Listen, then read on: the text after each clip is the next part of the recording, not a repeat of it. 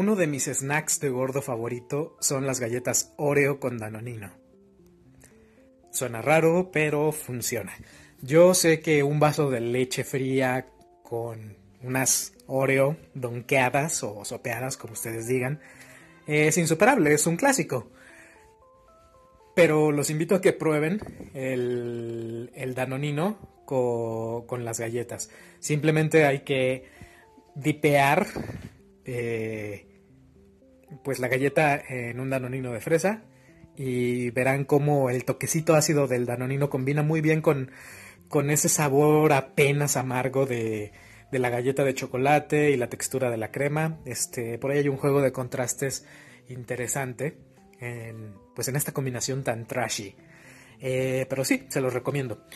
Y en realidad solo quería compartirles esta, este pequeño antojo con el pretexto de, mencionar que en 2018 las galletas Oreo cumplen 110 años de haber aparecido en el mercado.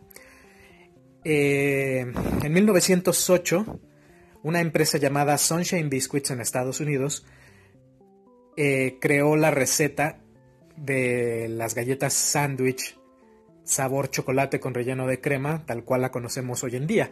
Pero en ese entonces el nombre que tomaron estas galletas era Hydrox.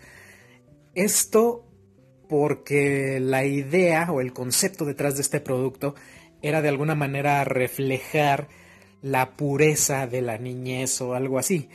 Y entonces relacionaron ese concepto de pureza con la pureza del agua. Eh, entonces fue de allí que surgió la idea. Simple. Hydrox.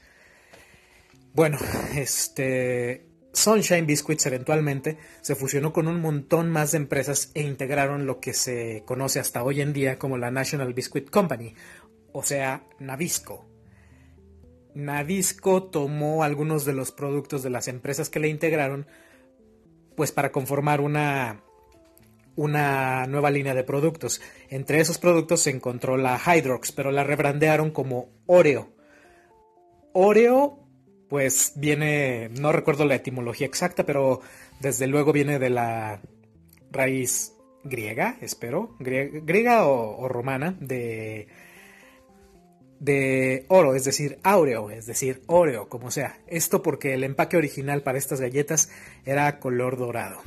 Y bueno, así son las cosas. Feliz 110 años, Oreo. Son deliciosas. O no, pero